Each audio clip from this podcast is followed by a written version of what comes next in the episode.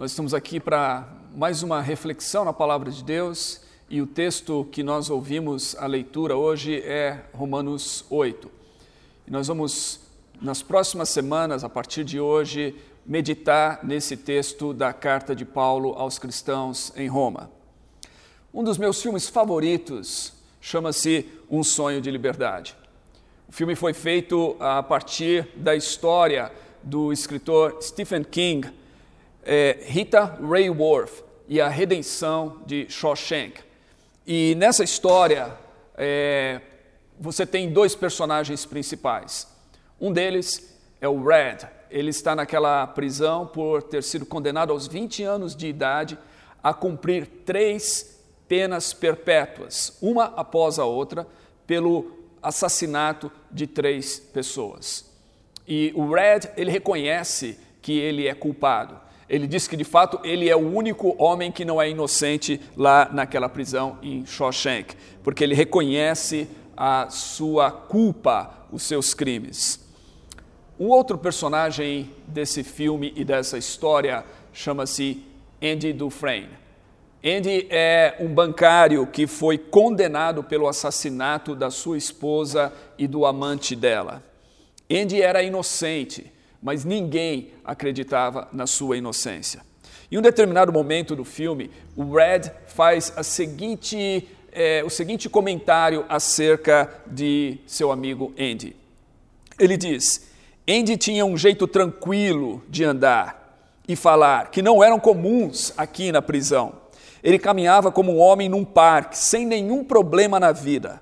Parecia ter um casaco invisível, um escudo contra este lugar. O que Andy tinha e que Red está falando aqui era um senso de liberdade. Embora Andy estivesse preso, ele era um homem livre. Liberdade é, acima de tudo, uma condição interior. E a liberdade é extremamente preciosa. Portanto, quando nós olhamos nesse capítulo 8 de Romanos, um dos temas que salta à nossa vista aqui é a condição de liberdade que Deus propõe para os seus filhos. De fato, a expressão a liberdade dos filhos de Deus se encontra aqui como uma expressão de esperança para a própria humanidade. Essa carta de Paulo foi escrita aproximadamente no ano 57 da era cristã. Paulo estava na cidade de Corinto e ele escreveu a esses crentes que viviam em Roma, uma igreja que havia nascido sem que o apóstolo tivesse plantado.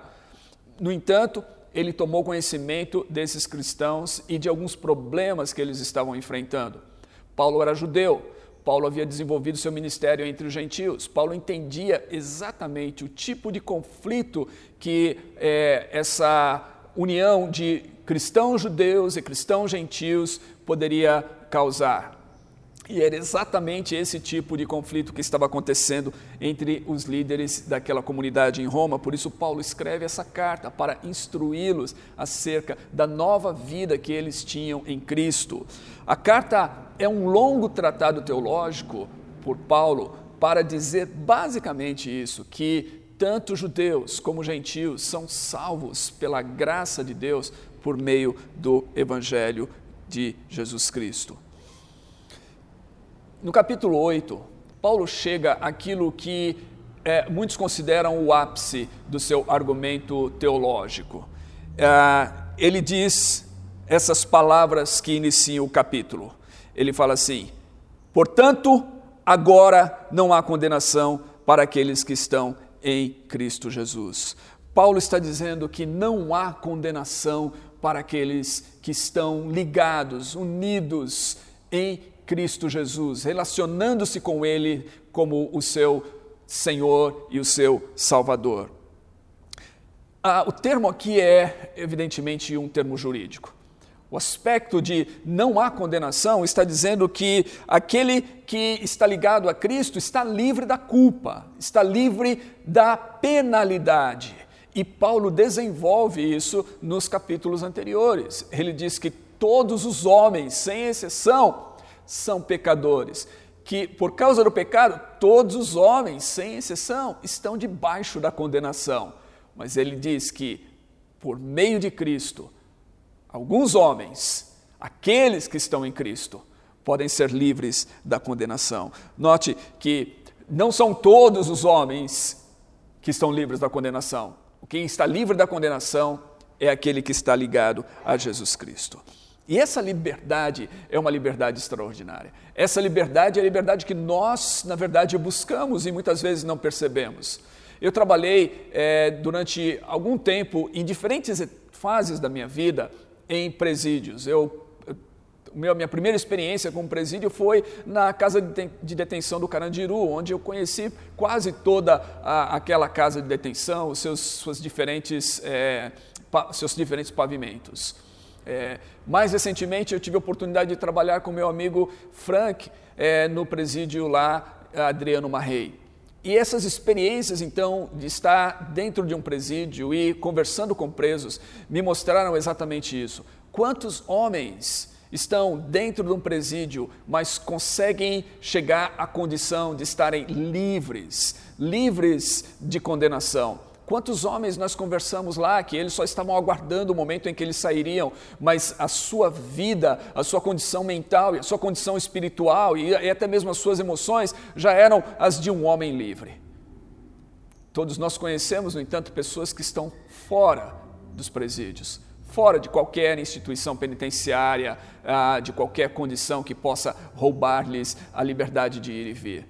E, no entanto, vivem como condenados vivem aprisionados. Todos nós já é, conseguimos ver isso muitas vezes em pessoas que são aprisionadas por algum tipo de vício, alguma condição mental, alguma condição emocional, algo que rouba-lhes a liberdade, algo que lhes impede de florescer, algo que lhes impede de ser aquilo que Deus planejou que essas pessoas fossem. E é exatamente isso que Paulo está dizendo aqui. Ele diz que o pecado entrou no mundo e que o pecado rouba a humanidade da sua condição é, original, da sua condição desenhada por Deus. Deus criou o ser humano para muito mais do que o ser humano tem feito, porque o ser humano está limitado pelo seu pecado. O pecado limita o ser humano, limita as nossas vidas. O pecado nos impede de ser quem nós poderíamos ser. E Paulo diz que Deus nos deu a lei, inclusive, para mostrar a nós mesmos a nossa condição, porque sem a lei nós, nós poderíamos viver como cegos. Quantas pessoas vivem de fato como cegos? Quantas pessoas não entendem que são pecadoras, não entendem que aquilo que elas estão fazendo, na verdade, que elas pensam ser uma liberdade algumas, algumas vezes, que elas pensam que estão fazendo, eu faço aquilo que eu quero, quem manda na minha vida sou eu, eu sou livre para fazer o que quero.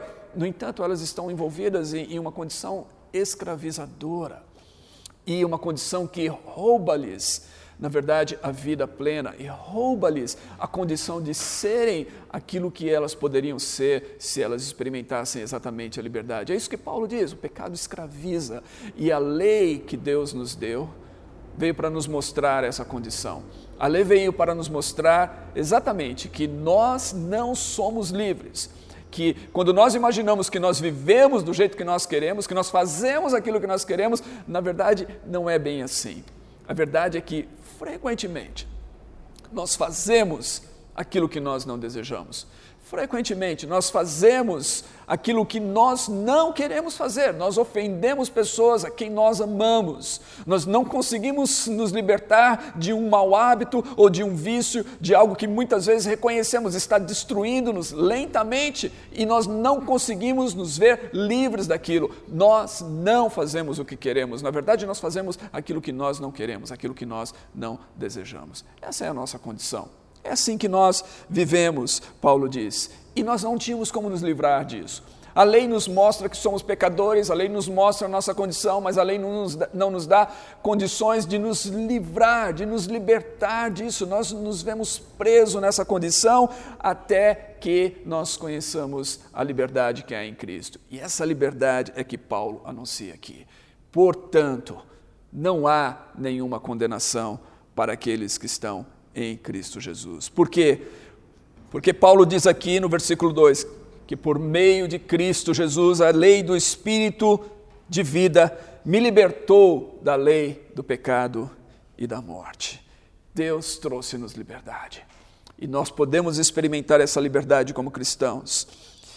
Eu quero salientar, antes de, de, considerarmos esse tipo de liberdade e do que nós somos livres exatamente e como nós podemos experimentar isso, eu quero salientar que, o que Paulo diz novamente: isso é em Cristo. E isso é algo que nós não podíamos fazer por nós mesmos, isso é algo que Deus fez. Versículos 3 e 4, Paulo claramente diz isso. Ele diz ah, no versículo 3: Porque aquilo que a lei fora incapaz de fazer por estar enfraquecida pela carne, Deus o fez, enviando o seu próprio filho à semelhança do homem pecador como oferta pelo pecado. Deus o fez, Paulo diz. A liberdade da qual eu estou falando aqui não é uma liberdade que homem algum possa conseguir por si mesmo ou com a ajuda de qualquer outra pessoa. A liberdade da qual eu estou falando aqui é algo que só Deus pode dar, só Deus pode fazer. Ninguém mais pode dar esse tipo de liberdade a nós. E, no entanto, Deus fez. Ele, nos, ele fez isso por meio de Jesus, que Paulo diz que foi oferta pelo nosso pecado. O que nós não poderíamos conseguir, Deus fez. Deus entregou seu filho por nós. Jesus morreu, Jesus não tinha pecado, Jesus era completamente puro, santo e inocente. E, no entanto, Jesus deu a sua vida, ele morreu por nós, para que nós pudéssemos experimentar essa liberdade. Deus o fez. Que liberdade é essa? Eu já disse, é a liberdade dos filhos de Deus. É a liberdade daquelas pessoas que, que, que têm uma condição de viverem a vida que Deus planejou para elas. É a liberdade para fazer aquilo que agrada a Deus é a liberdade para seguir a, a vida plena que Deus propôs a elas. E essa liberdade, Paulo está dizendo aqui, foi é, oferecida a nós por Deus, por meio de Jesus Cristo, e nós conseguimos experimentá-las à medida em que nós temos um recurso que Deus nos dá, um recurso extraordinário, um recurso sobrenatural, que é o Espírito Santo. Deus nos livrou da condenação ele perdoou os nossos pecados e Ele nos deu condições de vivermos como seus filhos por meio do seu Espírito Santo. É isso que Paulo diz aqui. Ah, mais do que qualquer outro capítulo nessa carta, Paulo fala do Espírito Santo. Paulo cita 21 vezes o Espírito Santo nesse trecho de Romanos 8, para nos dizer que a vida livre, a vida cristã, a espiritualidade autêntica, nós poderíamos dizer assim, só pode ser vivida por meio do Espírito Santo. O Espírito Santo nos, nos revela e nos mostra que nós fomos livres da condenação, que não há nenhuma, nenhuma culpa, que não há nada do que precisamos temer. Nós somos livres da morte, que era o resultado da condenação. E essa morte, na verdade, ela significa da separação agora de um relacionamento com Deus e da, da separação futura, permanente desse relacionamento com Deus. Nós somos livres disso. Nós fomos livres da escravidão, daquela condição que nos impedia de ser quem nós queríamos ser e não conseguimos, daquela condição de não conseguirmos fazer aquilo que nós desejávamos ou de não conseguirmos fazer aquilo que agrada a Deus. Nós somos livres da escravidão, livres agora para agradar a Deus e para obedecer a Deus. E o Espírito Santo nos, nos comunica tudo isso, e ele nos dá a condição de viver essa liberdade. É bem interessante isso. O que Paulo está dizendo aqui, basicamente, quando ele está comparando nesse capítulo 8 ele usa a palavra lei, que é Torá, e nos capítulos anteriores, onde ele usa essa palavra, o que Paulo está dizendo aqui é algo que ele fala em algumas de, de suas cartas, é, dizendo daquilo que era a velha aliança e aquilo que é a nova aliança. A velha aliança, a aliança da lei, novamente, ela cumpriu o seu papel, ela nos mostrou a nossa condição, ela nos mostrou quem nós somos. A nova aliança é a aliança do Espírito, é a aliança do coração, é aliança onde Deus coloca os seus mandamentos, a sua vontade, aquilo que lhe agrada em nossa mente, em nosso coração, em nós.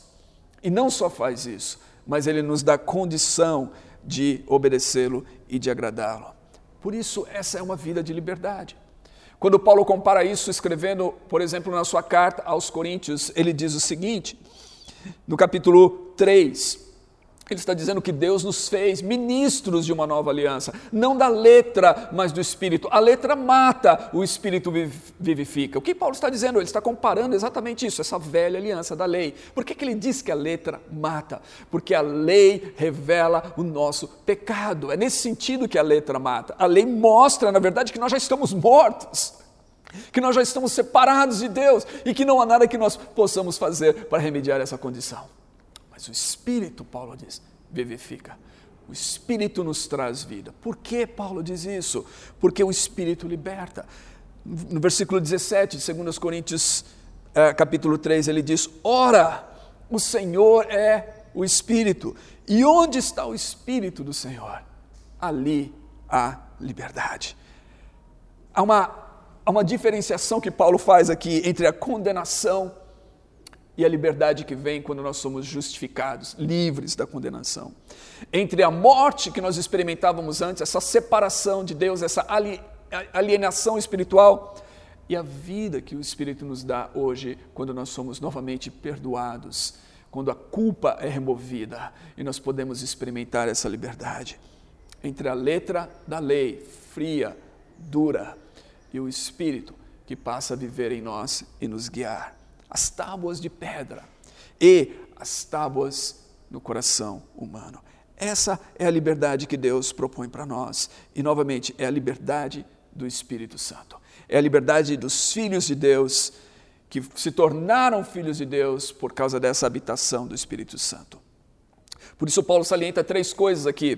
Paulo salienta que o Espírito Santo habita em nós. Ele diz isso nos versículos 9 e no versículo 11. Ele diz que nós pertencemos a Cristo e, por causa disso, o Espírito Santo habita em nós. E se nós não temos o Espírito, então nós não somos de Cristo. O Espírito Santo habita em nós. No versículo 11 ele diz: E se o Espírito daquele que ressuscitou Jesus dentre os mortos habita em vocês. O Espírito habita em nós, e isso é uma garantia, Paulo diz, que da mesma maneira que Jesus foi ressuscitado dentre os mortos, nós também experimentaremos a ressurreição um dia.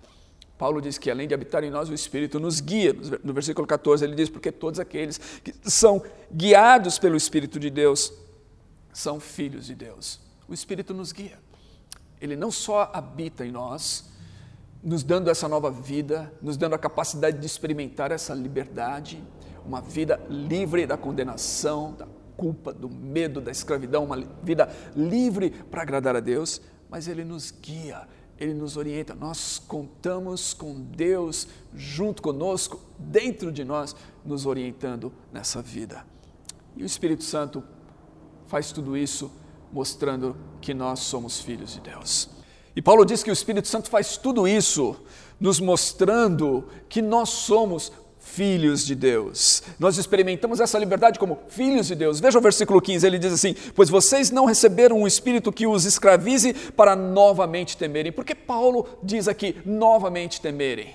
Porque lá atrás, nós éramos escravos. E porque éramos escravos, vivíamos sob esse medo, sob esse temor, esse temor da morte, da separação, da condenação, do juízo, essa angústia de sermos culpados, essa angústia de, de não conseguirmos fazer aquilo que deveríamos fazer. Paulo diz que quando o Espírito Santo veio, nós experimentamos uma liberdade, a culpa foi tirada, ela foi removida, nós somos justificados com Deus, nós somos livres do medo, da pressão, nós somos livres da escravidão para fazer aquilo que agrada a Deus, e nós somos livres livres, porque o Espírito Santo está em nós. Esse é o Espírito que nós recebemos. E Paulo diz assim: recebemos o Espírito que nos torna filhos, filhos de Deus, por meio da adoção, por meio do qual nós clamamos, Abba, Pai. Paulo usa aqui o termo Abba, que poderia ser traduzido, alguns têm traduzido como papai, um termo de intimidade, um termo de relacionamento íntimo com Deus.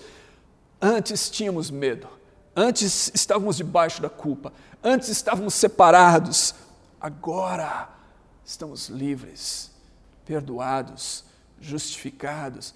Agora não temos medo, agora falamos com Deus como nosso Pai, como nosso Papai.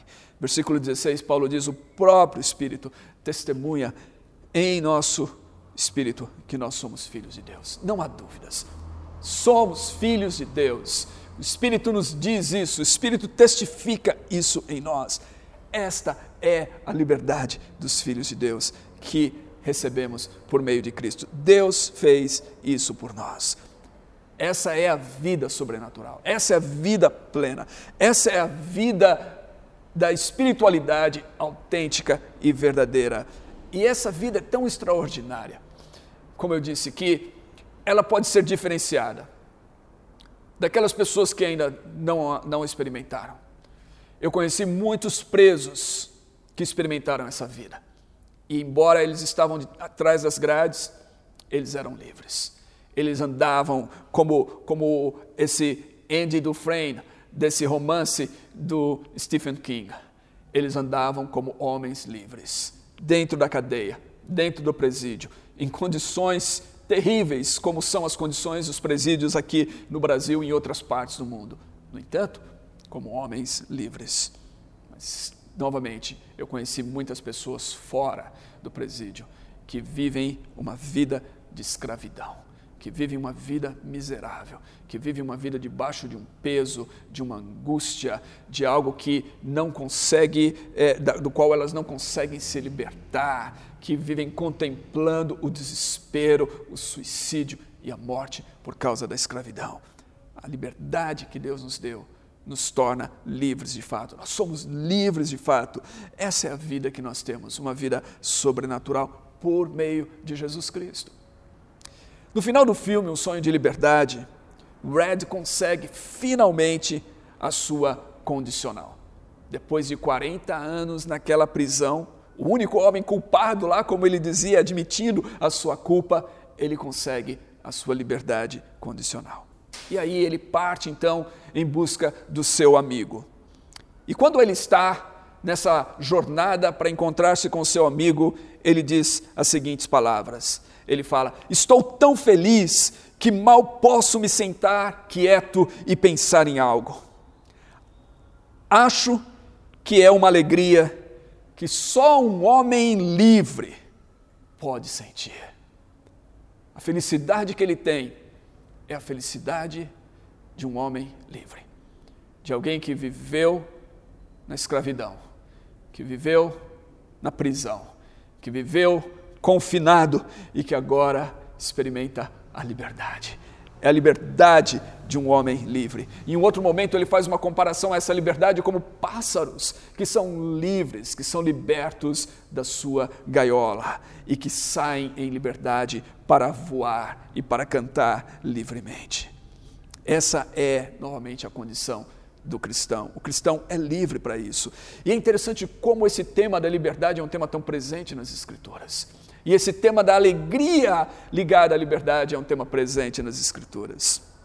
No Salmo 126, por exemplo, que é um salmo pós-exílico, ah, nós encontramos essa expressão da alegria que vem da liberdade. O salmista diz o seguinte: quando o Senhor restaurou a sorte de Sião, nós ficamos como quem sonha. O que é isso? O que ele queria dizer? Quando Deus livrou aqueles que estavam cativos no cativeiro e deu a eles condições de voltarem para a sua pátria, tudo aquilo parecia um sonho. 70 anos de escravidão, de repente há um edito dizendo: vocês estão livres e eles podem ir embora. E muitos deles sequer acreditavam que aquilo estava acontecendo. Parecia um sonho. Eles dizem assim que de repente eles começaram a cantar de alegria, de repente eles começaram a rir uns para os outros por causa dessa liberdade. É interessante no Novo Testamento, o próprio Paulo que escreve essa carta aos Romanos, numa das suas viagens missionárias com o seu amigo Silas, de repente eles se veem num presídio, após terem sido açoitados eles são lançados em uma prisão romana. E estão lá naquela prisão, o corpo todo dolorido dos açoites. Diz o texto que à meia-noite esses homens estão cantando. Eles estão cantando hinos de louvor a Deus. Ninguém canta sem que tenha uma alegria sobrenatural. Eles estão cantando porque eles, embora estejam presos, são homens livres. Essa é a verdadeira liberdade. Essa é a liberdade dos filhos de Deus. Esta é a liberdade que nós podemos experimentar. Então eu não sei qual é a sua condição hoje. Eu não sei o que é que te aprisiona. Pode ser que você, mesmo frequentando uma igreja, ainda se veja como uma pessoa presa. Pode ser que, mesmo frequentando uma igreja, você ainda seja é, assombrado com a culpa Pode ser que, mesmo frequentando uma igreja, você ainda tenha áreas na sua vida que você está tentando se libertar delas, está tentando fazer isso na sua própria força e você não consegue. A mensagem de Paulo nessa carta, a mensagem de Paulo nesse capítulo, nesses versículos iniciais de Romanos, nos diz o seguinte: é possível ser livre. É possível experimentar uma liberdade. É possível experimentar a liberdade dos filhos de Deus, a liberdade que nos dá condições de viver uma vida plena ser livre da culpa, do medo. É possível é, experimentar essa condição de sermos exatamente aquelas pessoas que Deus planejou que nós fôssemos. Sermos livres das amarras, sermos livres da escravidão, do pecado, sermos livres para agradar a Deus. É possível isso, por meio de Cristo Jesus, por meio do Espírito Santo que vive em nós. Se você não conhece isso, eu gostaria de convidar você a conhecê-lo. Eu gostaria de que você, aí na sua casa, assistindo esse vídeo, eu gostaria que você orasse, eu gostaria que você falasse com Jesus e que você convidasse Jesus para que entre em sua vida e para que mude a sua vida. Que você convide Jesus simplesmente com as suas palavras, dizendo: Jesus, eu estou ouvindo falar dessa liberdade, e se eu parar para pensar, eu percebo que eu sou alguém que não desfruto dessa liberdade. Eu quero ser livre, eu quero ser livre dessas amarras, dessa culpa, desse medo, dessa angústia. Eu quero ser livre. Jesus, entra no meu coração, livra-me da condenação, livra-me do pecado, livra-me da escravidão. Dê-me a experiência de ser alguém livre, como Paulo foi livre, como tantas outras pessoas são livres no mundo hoje, como aqueles que conhecem Jesus e que têm o Espírito Santo em seus corações são livres. Ore assim, peça essa experiência. Se você pedir com sinceridade no seu coração, você vai receber, porque foi para isso que Deus nos fez. Deus não nos fez para que fôssemos escravos, Deus nos fez para que fôssemos livres. Aquilo que nós não podíamos conseguir por causa do pecado, e o pecado que era fruto da nossa própria desobediência, do nosso próprio mau caminho, do nosso próprio desejo de vivermos uma vida de autonomia, sem Deus, e que nos levou para o caminho errado. Deus, no entanto, na sua bondade e misericórdia, fez por nós. Ele mandou Jesus e ele nos deu a condição de sermos livres. Deus nos deu a condição de vivermos da maneira como ele sempre planejou que nós vivêssemos, como pessoas livres. Livres para amar, livres para perdoar, livres para desfrutar de uma vida plena e saudável e florescer. É isso que Deus deseja para mim e para você. E é isso que Paulo diz que nós podemos ter aqui em Romanos capítulo 8. Vamos orar. Deus, eu oro por mim, por todas aquelas pessoas que estão me ouvindo, que estiveram me ouvindo nessa manhã. Deus, eu oro para que o Senhor toque nos seus corações e que cada um possa entender essa liberdade que o Senhor propõe para nós, a liberdade dos teus filhos. Deus, eu oro para que nós possamos desfrutar dessa liberdade para que, mesmo nesse mundo caótico, cercado por tantas coisas, que nós possamos, em um determinado momento, termos uma experiência de liberdade plena, livres da condenação, do medo, da culpa, do pecado, da escravidão, do medo do futuro, do que virá, livres para viver hoje. Mesmo que qual, qualquer circunstância ao nosso redor seja uma circunstância difícil, e muitas vezes contrária, mas livres, porque nós temos uma liberdade na nossa mente e no nosso coração. Livres porque nós temos Cristo em nós. Livres porque o Espírito Santo vive em nós e nos diz quem somos, filhos de Deus, amados, perdoados, queridos por Deus. Eu oro para que nós possamos experimentar isso e que essa liberdade mude tudo para nós. Que seja assim, em nome de Jesus e para a tua glória. Amém e amém.